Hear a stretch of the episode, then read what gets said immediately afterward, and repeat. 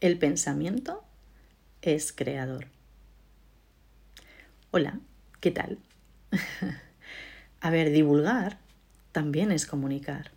Y aunque este podcast es un espacio en el que hablamos de comunicación o pretendemos, esta cuenta en general está creada para, para hablar sobre comunicación, pienso que comunicaros esto pues también es importante.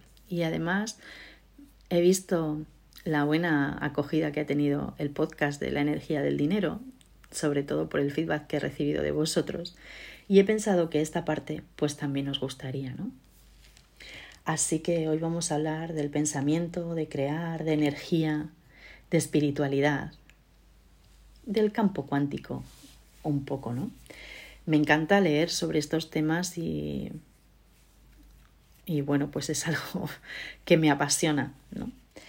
Para aquellos que todavía no me conocéis o que me conocéis muy poquito, ¿no? Pues os diré que si hay algo que me gusta es leer o ver conferencias que hablen de todas estas cosas. Y además, eh, la gran mayoría están,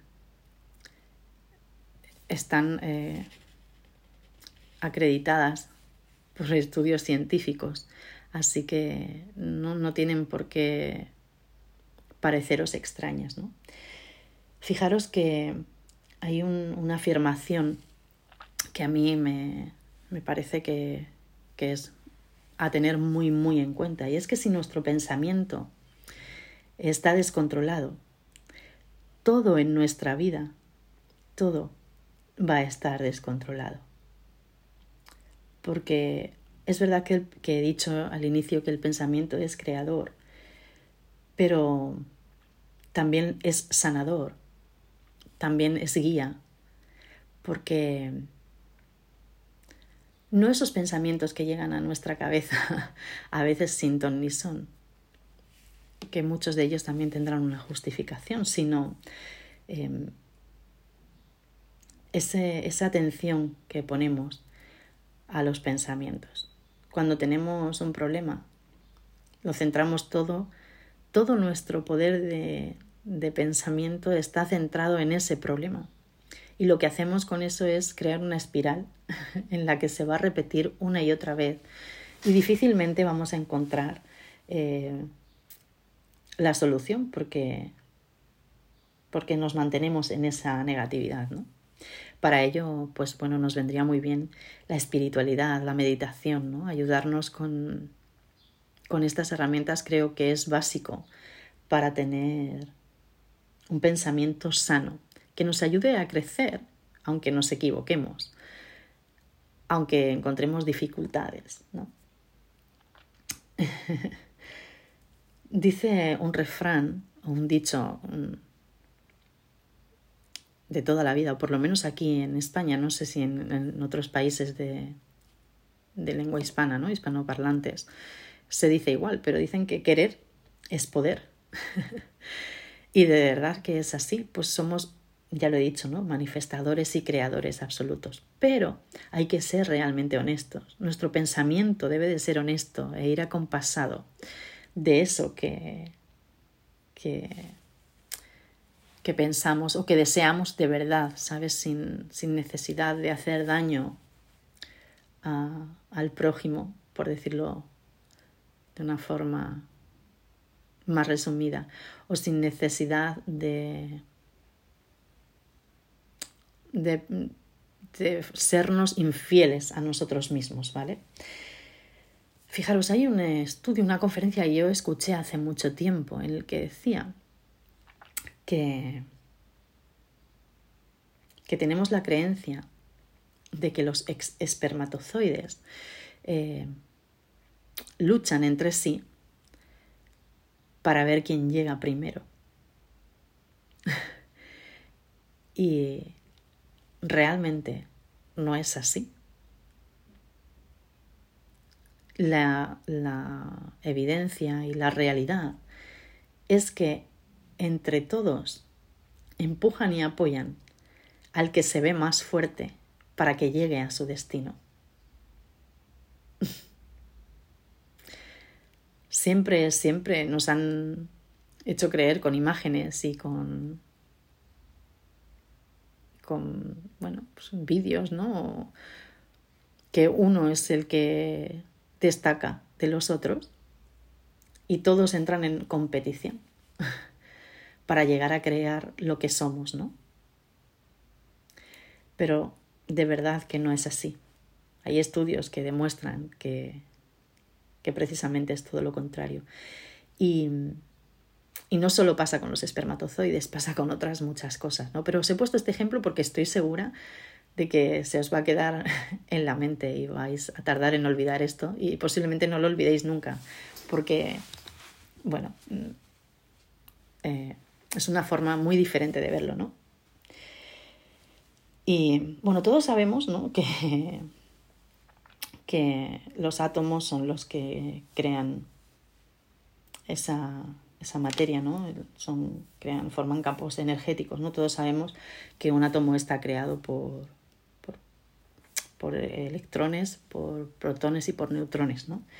Y ellos pues forman estos campos energéticos y, y a su vez pues están divididos en otras partículas más pequeñas que, que entre todos crean la materia. ¿no? Pero hay un estudio eh, en el que bueno, siempre nos quedábamos como en esa parte, ¿no? Los científicos y demás, no, yo no me quedaba. nos quedábamos en, en, en, la parte de estudiar qué formaban esos átomos externamente, pero muy poca gente había mm, indagado más, hasta que alguien decidió averiguar qué había dentro de un átomo, ¿no? Y su sorpresa fue que no había nada, que solo había energía. Por lo tanto, quiere decir que nosotros somos energía, que todo lo que está creado de materia es energía. ¿Os acordáis que el otro día hablaba del, en el podcast de la energía del dinero, no?